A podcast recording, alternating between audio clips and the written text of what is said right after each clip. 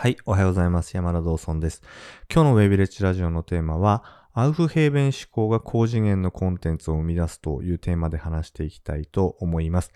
えこれを聞いているあなたは、アウフヘーベンという言葉聞いたことありますでしょうか？おそらく多くの方がですね、初めて聞く言葉かなと思うんですけれども、このアウフヘーベンというのはですね、ドイツの哲学者が用いた弁証法の基本的な考え方なんですね。で、弁証法って何なのかというと、対立した意見がありますよね。よく議論するときって A が正しい、B が正しいみたいな、こういう対立した議論をするときに、より高い次元で、えー物事をね、会話を進めていくために、えーどちらも否定せずにですね、掛け合わせていって、より上の方にですね、えーまあ、考え方を消化させるっていう考え方。これをアウフヘーベンと言うんですよ。で、これドイツ語で、えー上に持ち上げるとか、拾い上げるっていう意味があるんですよね。まあ、いわゆるこう、高次元に持っていくっていうことですね。これがアウフヘーベンなんですけれども、僕もですね、よくこういうことをやるんですよ。えー例えば A が正しいかな、B が正しいかなっていうふうに考えたときに、あれちょっと待てよと、この A と B の本質って何だろうってよく考えるんですね。本質を考えるときに非常におすすめなのは、物事を一旦抽象化するということですね。で、その抽象化をしたときに、お互いのいいところを掛け合わせて全く別の思考ができないかなっていうふうに考えるんですよね。これですね、ちょっと例えばどういうイメージかというと、えっ、と、ブログをやるべきだっていう意見の人がいたとするじゃないですか。例えば、インターネットでビジネスをやるんだったら、ブログをやるべきだっていう意見の人がいたとしますよね。で、片やもう一人の人は、いや、ブログじゃないと。今の時代はブログなんかやるべきじゃないと。SNS だと。インスタグラムだ、フェイスブックだ、ツイッターをやるべきだっていう意見の人がいたとしますよね。で、ここで意見がぶつかってたとします。このまま行くと、えっ、と、意見ぶつかるじゃないですか。ブログをやるべきだっていう人は SNS をやるべきじゃないと。ブログが一番だと言っていますと。で、逆に SNS をやるべきだって言ってる人は、えっ、と、ブログなんかやるべきじゃないって言ってるわけです。で、ここで、えーシンプルにですね、意見ぶつけてしまうと、お互いがですね、お互いでぶつかっちゃうんですよ。まあ、どっちが正しいとか、どっちが間違ってるっていう議論になっちゃいますよね。でも、ここで一回考えたいのは、なんでブログがいいって言ってる人は、そのブログをいいと考えてるかってことです。かたや SNS がいいって言ってる人はなんで SNS がいいって考えてるかっていうことの本質を一回抽象化するんですよね。えー例えば、まあこういうことが考えられます。ブログがいいって言ってる人は、まあ記事がストックされていくと資産性を持つと。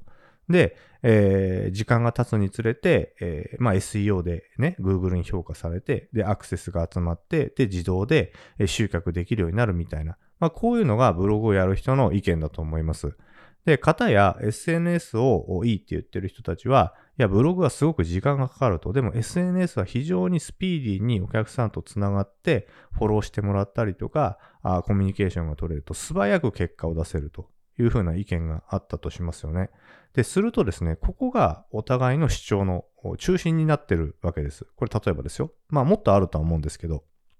まあ例えば、まあここが中心になってるとしたら、一回ですね、えこの両方の要素を持ち合わせているプラットフォームってないかなってちょっと考えるんですよね。するとですね、え実はですね、あるんですよ、あるんです。それが YouTube なんですね。YouTube は、うーん、SEO 効果もあります。検索エンジンで検索されるっていう機能もあるし、あとストック性もありますよね。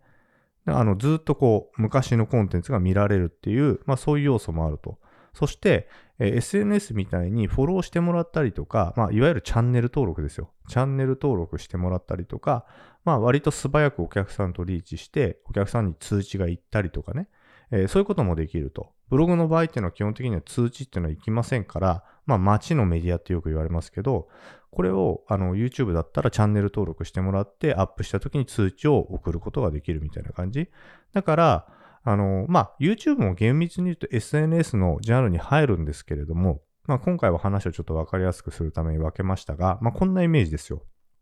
つまり、二つのぶつかった意見の、この主張をですね、一回抽象化して、もっと違う、より高次元の意見に昇華させていくと。他の選択肢ないかなっていう感じですね。こういうふうにして考えるということです。僕も、あの、よくやります。自分で何かね、考え事をしてたり、コンテンツ作るときに、普通に、まあ、A と B と、どっちがいいかなって迷ったりするときってありますよね。自分の意見に対して。その時に、そもそも A と B ってなんで、えーいいとか悪いとかあるんだろうみたいな感じで考えます。で、より良い選択肢を導けないかなというふうに考えるんですね。で、この時に特に意識してるのが、そのクリティカルシンキングって考え方です。クリティカルシンキングっていうのは、あの、否定するんですよ。意見を。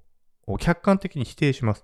多くの人が自分の意見は正しいっていうですね、えー、考え方に基づいてよくね、思考したりするんですけど、でも、そもそもですよ、A と B 両方間違ってる可能性があるんですよ。自分が考えた A は正しい、B は正しい、このどっちかにしようかなって思った時に、そもそも A と B 両方が正しくなかったら、もうそもそもその時点でどんなに考えたって、間違ってるっていうかうまくいかない。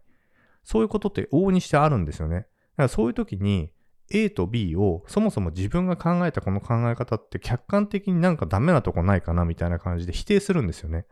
これが結構できない人が多い。なんでかっていうと、自分の意見を否定するんですよ、自分で。で、否定されるのがみんな多くの人が嫌なんですよ。自分を否定されるのがすごく嫌だから自分の意見に固執する人いるじゃないですか。自分はこう思うって言ったらもう曲げない人っていますよね。これってどっちが重要なのかということで否定されることに、えー、なんか反応してるっていうか、その単純にプライドみたいなもので、ただ否定されることに反応してるだけだから、まあ、そもそも重要な正しい答えを導き出すという目的からずれてる場合があるんですよ。だから、正しい答えを導き出せるんだったら、別に自分を否定するとかっていうのってできて当たり前なんですけど、結構このへんてこりんなこうプライド持ってる人とかいるんですよね。自分の意見を正しいとか、自分の意見を相手に理解させなきゃいけないとか、強く主張してる人いるじゃないですか。いやいや、そこ別にそんな本質じゃないですよねってことって往々にしてあるんですよね。だから、これを自分でやっちゃうんですよ。自分で自分を否定しちゃうんです。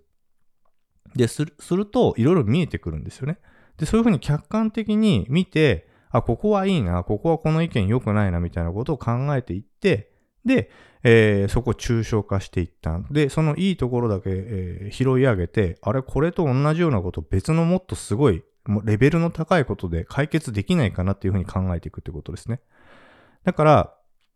あのー、まあ、こういうことを僕本当往々にしてやりますね。例えばそうですね、もう一個例を挙げるとしたら、まあ、例えば、その、ユーデミーをやってたんですけど、僕。で、ユーデミーから、あの、一回ですね、これちょっと初めて聞いてる人もいるかもしれないですけど、ユーデミーから一回注意を受けて、一回一ヶ月ぐらい停止させられたんですよ。で、その時に、ユーデミーに代わりになるような何か考え方ってできないかなっていうふうに考えたんですね。で、その時に、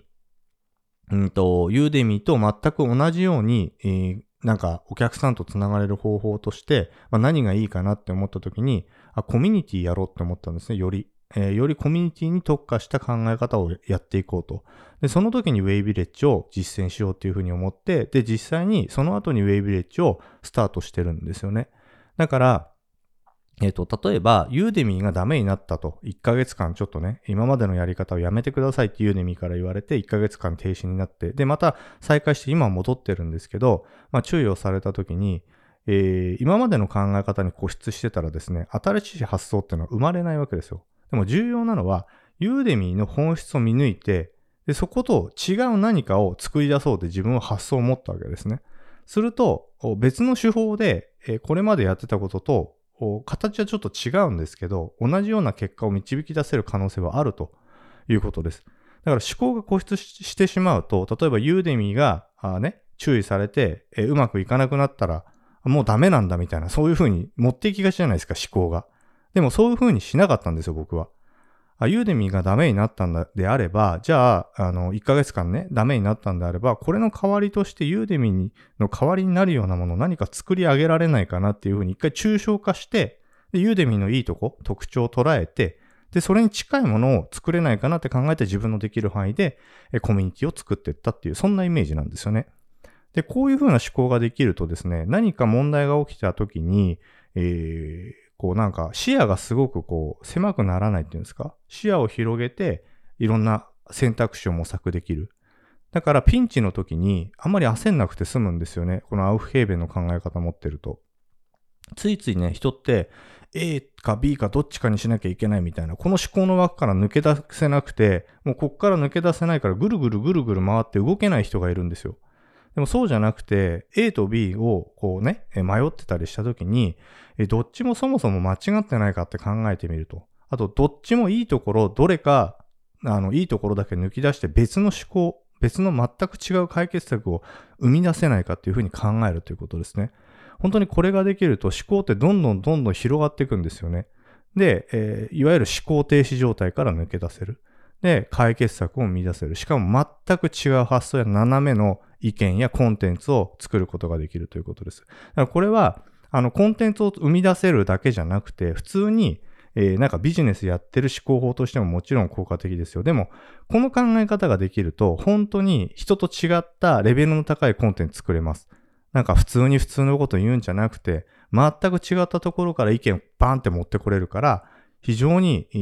まあ、ユニークなっていうんですか、あなた独自のコンテンツも作れるし、で、多くの人に、あ、なるほどねって思わすことができる。で、このなるほどねって思わすことができると、インターネットのビジネスでも結果が出やすいっていう、そんな話なんですよね。